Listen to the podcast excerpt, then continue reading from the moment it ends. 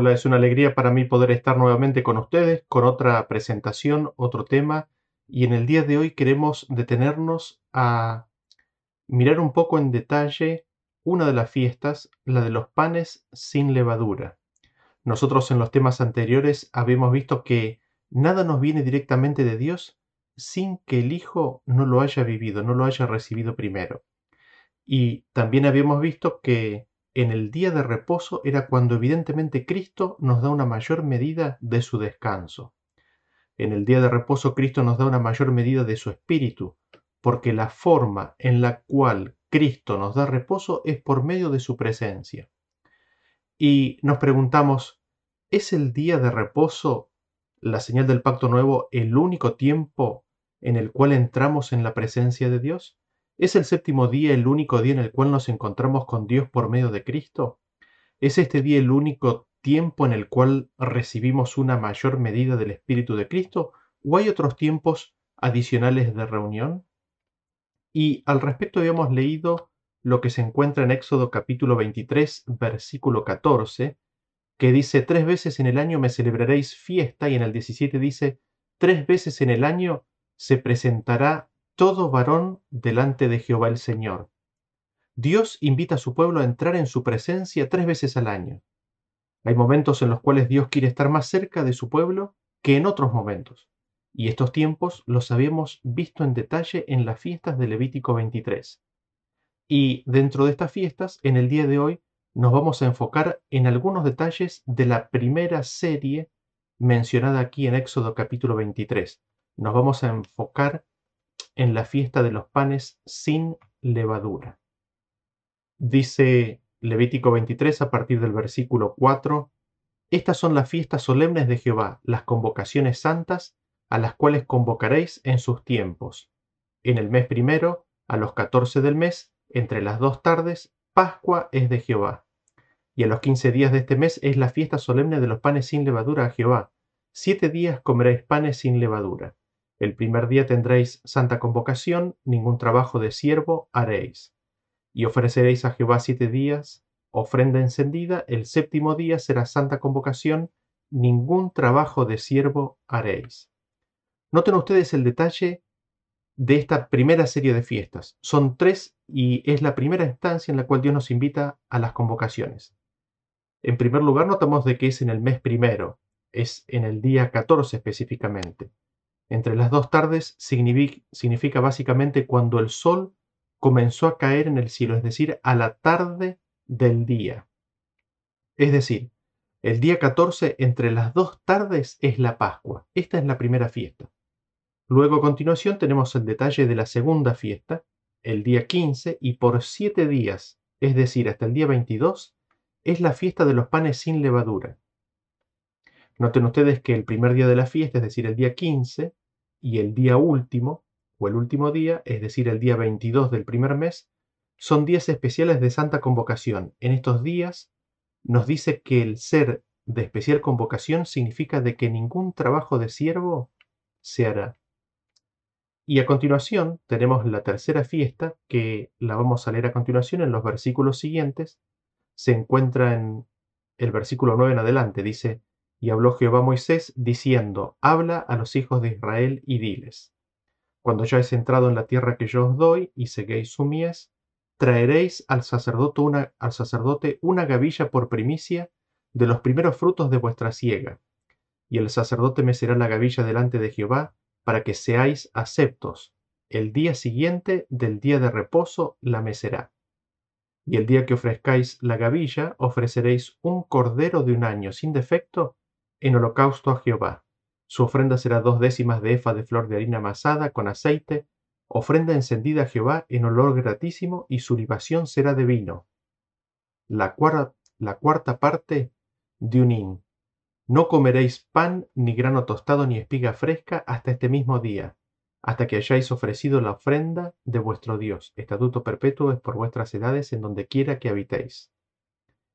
En esta fiesta, en esta tercera, una vez entrados en la tierra de Canaán, habrían de traer una gavilla mecida por primicia de los primeros frutos de la siega. En realidad, una gavilla que después se iba a mecer, ¿no? ¿Cuándo el sacerdote iba a mecer la gavilla? al día siguiente al día de reposo. Aquí dice sábado, hablando del día de reposo. Los días especiales de convocación de la fiesta de los panes sin levaduras, el día 15 y el día 22, no son llamados sábados, con lo cual llegamos a la conclusión que es después del día sábado semanal. Como la fiesta de los panes sin levaduras tiene siete días, uno de esos evidentemente cae en el día de reposo, en el día sábado. Así, la gavilla de las primicias era ofrecida al día siguiente, al sábado, que caía en esa semana de la fiesta de los panes sin levaduras.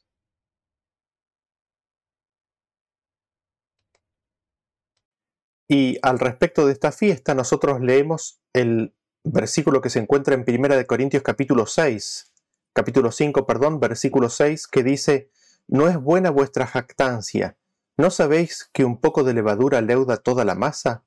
Limpiaos, pues, de la vieja levadura para que seáis nueva masa sin levadura como sois, porque nuestra Pascua, que es Cristo, ya fue sacrificada por nosotros.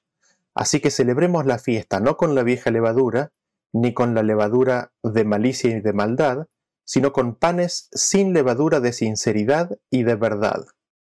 Definamos en primer lugar la palabra levadura. Según este mismo texto, ¿qué es la levadura?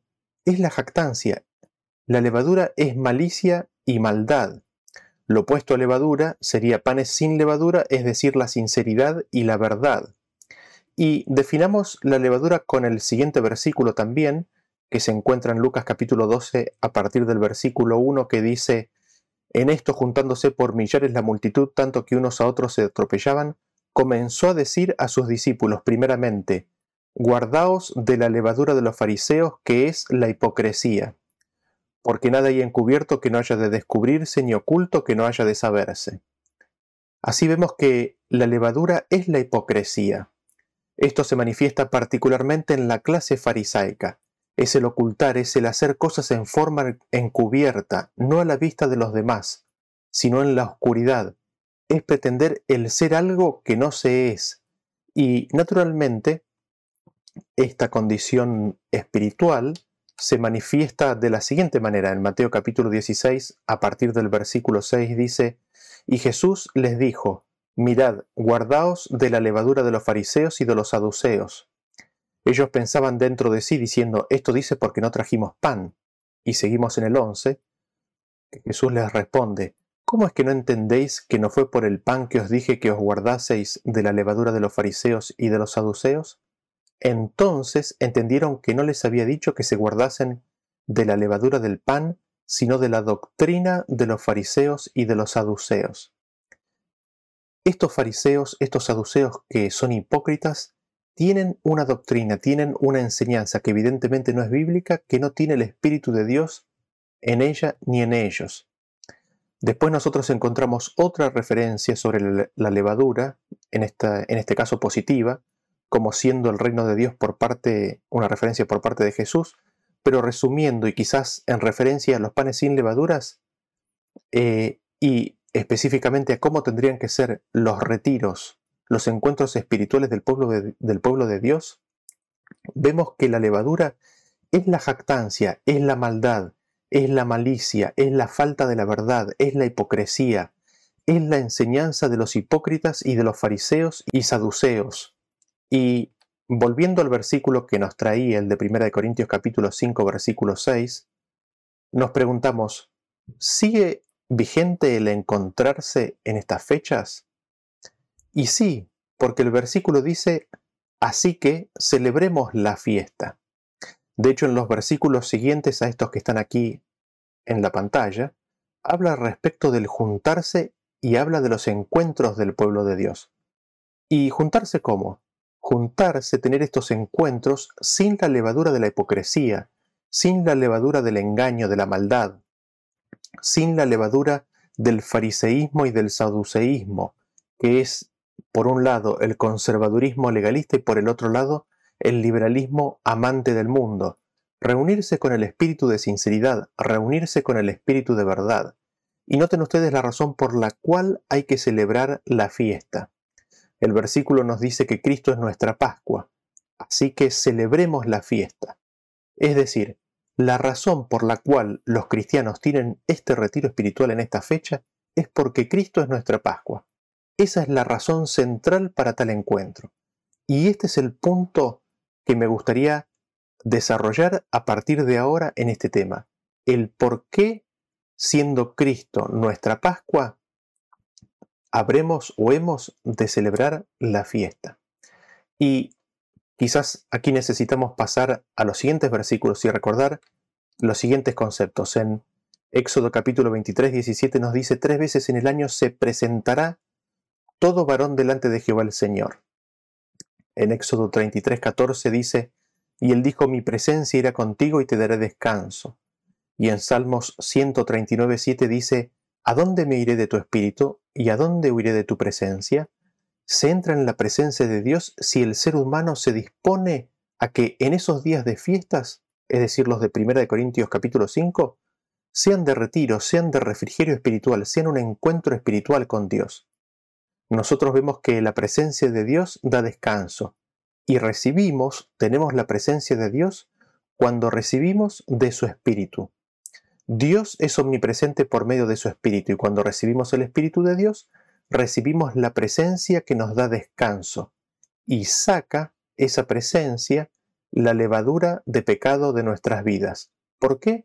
Porque es el Espíritu de verdad. Así, vemos que el concepto de entrar en la presencia de Dios consiste en recibir su Espíritu. Digámoslo nuevamente, se entra en la presencia de Dios cuando se recibe su Espíritu y esto ocurre en forma especial los días de reposo, como hemos visto, y los días de fiestas, como el de los panes sin levadura, así como fue mencionado en 1 Corintios capítulo 5. Y notamos el detalle del pan. ¿Por qué tiene ese nombre? ¿Por qué la fiesta de los panes sin levadura tiene el nombre del, del pan en su nombre? ¿Cuál es la enseñanza en el pan sin levadura? ¿Qué es lo que se nos quiere enseñar con esto? Para ello, Leamos Deuteronomio capítulo 8 a partir del versículo 3, que dice así, Y te afligió y te hizo tener hambre y te sustentó con maná, comida que no conocías tú ni tus padres la habían conocido, para hacerte saber que no sólo de pan vivirá el hombre, mas de todo lo que sale de la boca de Jehová vivirá el hombre. ¿Qué notamos de este versículo? Dios hace de que el pueblo viva una experiencia particular para que tome conciencia real de algo. Dios aflige a su pueblo. ¿Cómo lo hace? Haciendo que tenga hambre. Obviamente no un hambre desesperante, pero sí de que tenga hambre, que tome conciencia de la ausencia de pan. ¿Para qué? Para que conozca. Hay algo que el pueblo de Dios necesitaba conocer y que no sabía. Y esto que no sabía es tan vital, tan clave, tan importante para la vida como el alimento mismo. Es más, en realidad diríamos que es más importante que el alimento físico. ¿Qué es lo que el pueblo de Israel tenía que conocer? ¿Qué es lo que nosotros tenemos que conocer? Hay que saber y conocer de que no solo de pan vivirá el hombre, sino de todo lo que sale de la boca de Jehová. Y nos preguntamos, ¿no? ¿Qué es lo que sale de la boca de Jehová? En Juan capítulo 20, versículo 22, hablando de Jesús, dice, y habiendo dicho esto, sopló y les dijo, recibid el Espíritu Santo. Aquí en la vida de Jesús tenemos la revelación del Padre, tenemos qué es lo que sale de la boca de Jehová. De la boca de Jehová sale palabra y sale el Espíritu Santo. De eso vivirá el hombre. El hombre vivirá de la palabra de Dios y del Espíritu de Dios. Así vemos que Dios hizo que el pueblo conociera brevemente la privación de alimentos y luego le dio el pan del cielo, le dio maná. Esto para que supiera el hombre de que no va a vivir solamente, que no puede vivir solamente del pan, sino de todo lo que sale de la boca de Dios. El hombre vivirá de la palabra y del Espíritu de Dios.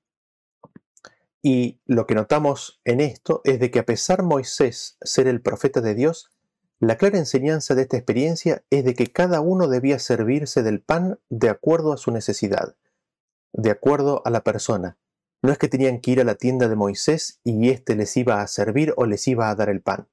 Con esto no estoy queriendo por favor negar el ministerio profético de Moisés. Lo que quisiera resaltar de esta enseñanza es de que Dios les quiere dar el pan y su espíritu a todos. Todo hombre para vivir necesita personalmente alimentarse directamente de Dios, la vida del hombre depende de que éste se sirva personalmente, directamente, de la palabra de Dios y del Espíritu de Dios. Y cuando hablamos de palabra de Dios, ¿de qué estamos hablando? Estamos hablando de la Biblia, estamos hablando de las Escrituras, pero también estamos hablando de otra palabra, de la palabra que viene o que recibimos a través del Espíritu Santo. En el libro de Isaías capítulo 30, a partir del versículo 21, dice así, Entonces tus oídos oirán a tus espaldas palabra que diga, Este es el camino, andad por él y no echéis a la mano derecha ni tampoco torzáis a la mano izquierda. La voz de la conciencia tendrá palabras que nos guiarán en nuestro camino y pondrán nuestros pies en la senda correcta. Esta palabra es también la palabra que el hombre necesita para poder vivir. Y esto se podría sintetizar en, en algo aún más específico.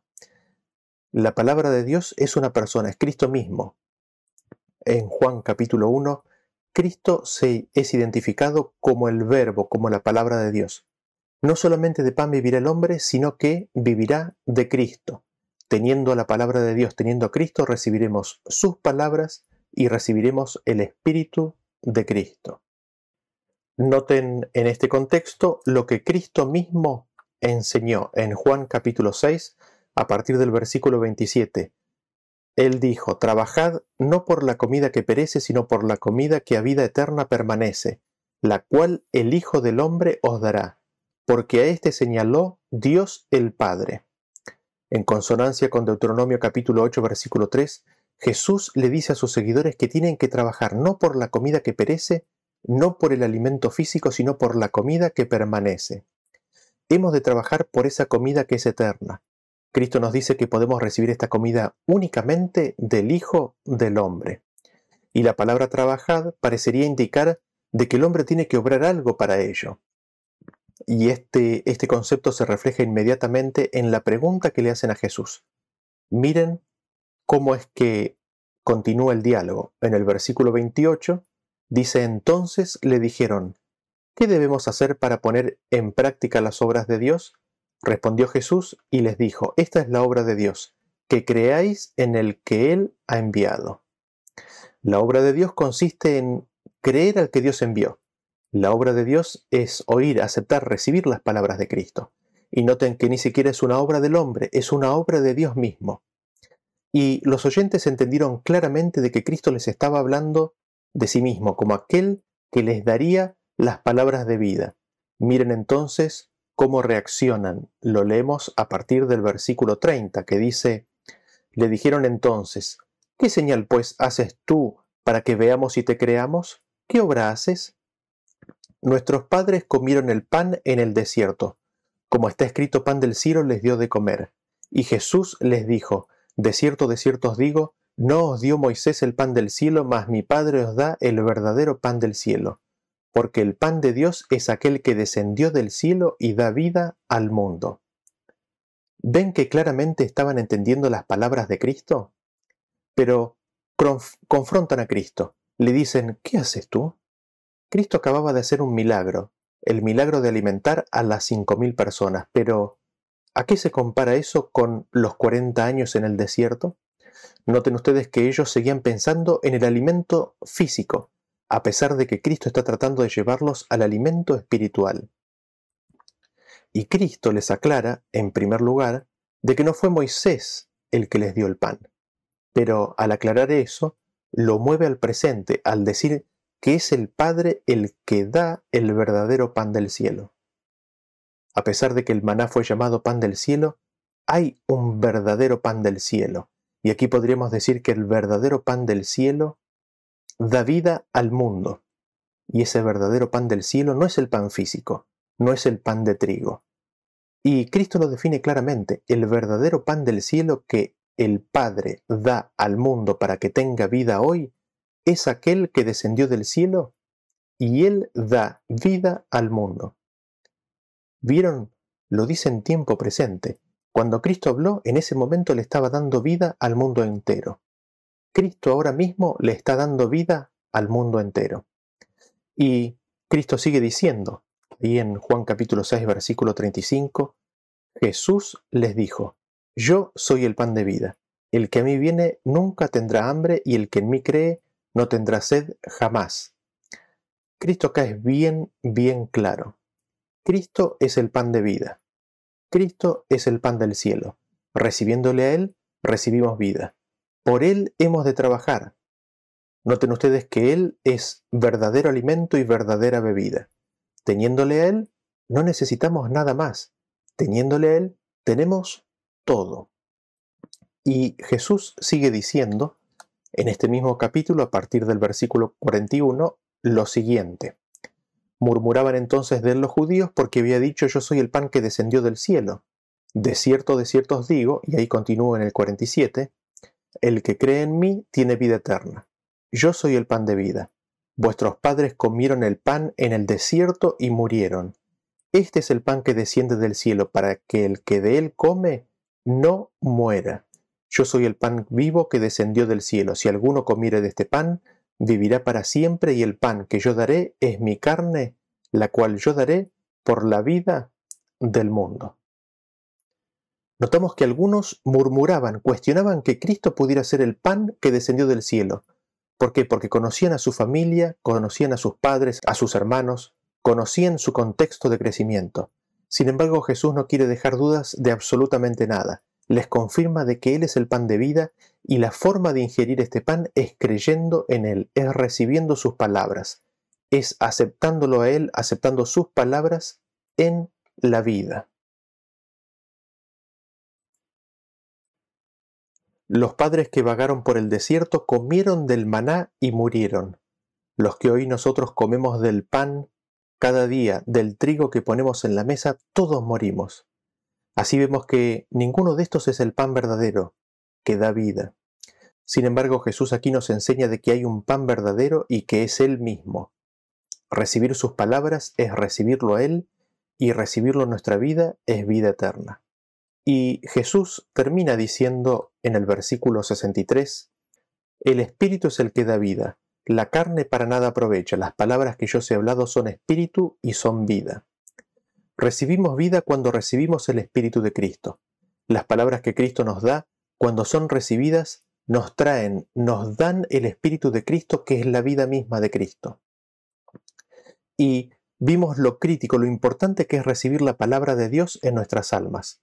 Y recordamos que ese fue el error, ese fue el problema del pueblo de Israel y del pueblo de Dios a lo largo de su historia.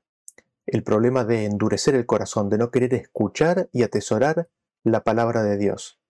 Y Jesús nos indica lo siguiente en Marcos capítulo 12, versículo 29 en adelante.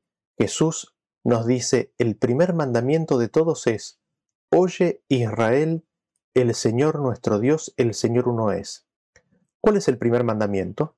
¿Cuál es el mandamiento más importante de todos? Es escuchar al Señor nuestro Dios, es escuchar que nuestro Dios, el Señor uno es. Escuchar a quien el Padre envió es vida eterna. Y Pablo, mirando y reflexionando sobre la experiencia del pueblo que salió de Egipto, nos dice lo siguiente en Hebreos capítulo 3 a partir del versículo 7. Por lo cual, como dice el Espíritu Santo, si oyereis hoy su voz, no endurezcáis vuestros corazones como en la provocación, en el día de la tentación en el desierto. Y seguimos en el 14, porque somos hechos participantes de Cristo con tal que retengamos firme hasta el fin nuestra confianza del principio. Pablo nos dice, no endurezcamos nuestro corazón a la voz que nos habla, aunque nos muestre los pecados, lo hace para salvarnos recibamos toda la palabra que sale de la boca de Dios, toda, absolutamente toda. Al hacerlo, al recibir la palabra de Dios, recibimos a Cristo, recibimos de su Espíritu y venimos a ser participantes de Él. Y Pablo, en este tenor, sigue diciendo así en el capítulo 4 a partir del versículo 12. Dice, porque la palabra de Dios es viva y eficaz y más cortante que toda espada de dos filos y penetra hasta partir el alma y el espíritu las coyunturas y los tuétanos, y discierne los pensamientos y las intenciones del corazón. Y no hay cosa creada que no sea manifiesta en su presencia, antes bien, todas las cosas están desnudas y abiertas a los ojos de aquel a quien tenemos que dar cuenta. La palabra que recibimos es palabra viva. Esta palabra viviente, el Espíritu de Cristo, discierne los pensamientos y las intenciones del corazón.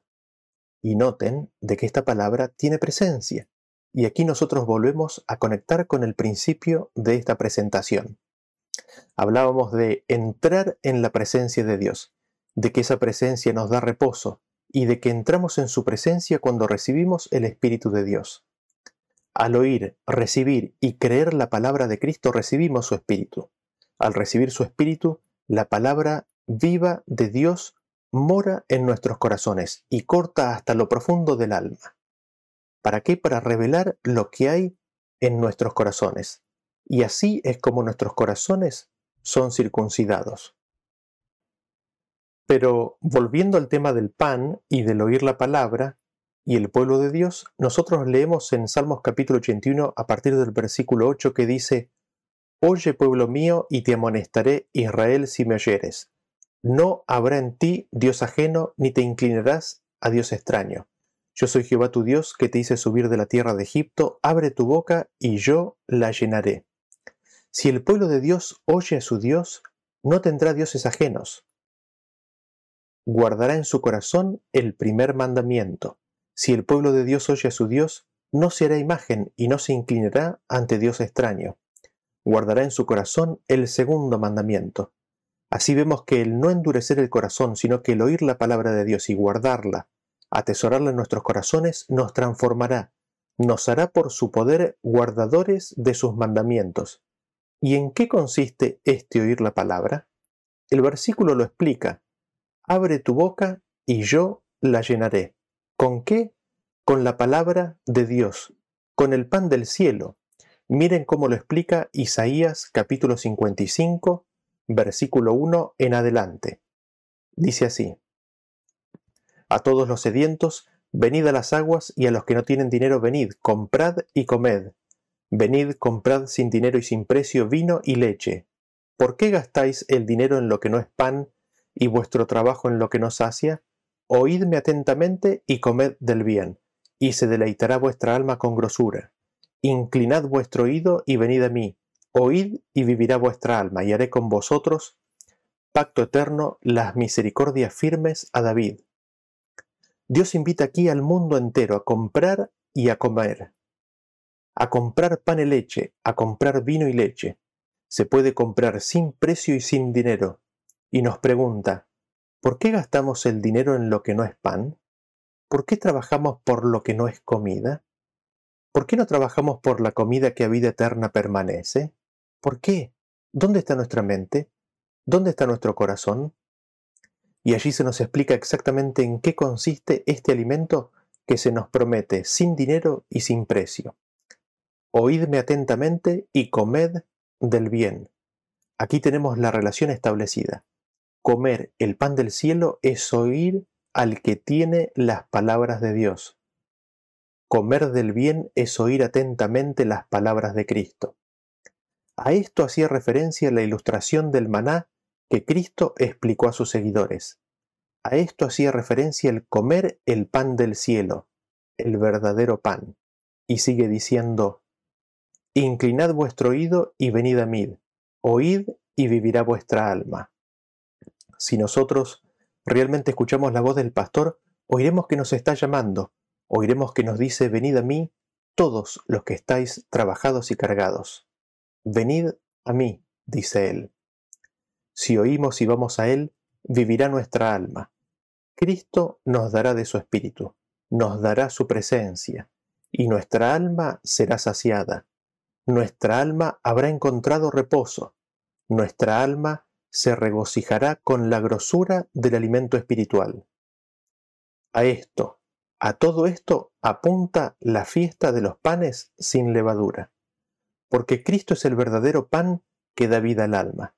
Eso es lo que Dios les quiso enseñar al pueblo de Israel en el desierto, y es lo que Pablo quiere enseñarnos cuando dice, así que porque Cristo es nuestra Pascua, celebremos la fiesta para que tengamos presente, para que no olvidemos que sin Cristo nada podemos hacer, para que en esas fechas nuestra alma se llene de la palabra de Dios, para que nuestro corazón se llene de la grosura del reino de los cielos y se deleite en recibir el pacto de Dios. ¿Para qué? Para que podamos recibir el perdón de pecados y una mucho mayor medida del Espíritu de Dios. Y al pueblo de Dios evidentemente le queda un tiempo, todos los años, para que se detenga y trabaje por la comida que a vida eterna permanece. ¿Cómo? Abriendo la boca, es decir, haciéndose disponible para escuchar la palabra de Dios, es decir, apartándose de las actividades cotidianas y mundanas para oír y reflexionar sobre la palabra de Dios. Que Dios nos ayude a recibir este pan verdadero, que Dios nos dé sabiduría para discernir estas cosas, que Dios nos ayude y nos guíe a recibir en estas fechas a Cristo en nuestro corazón. Gracias por escuchar y nos vemos en la próxima presentación. Hasta luego.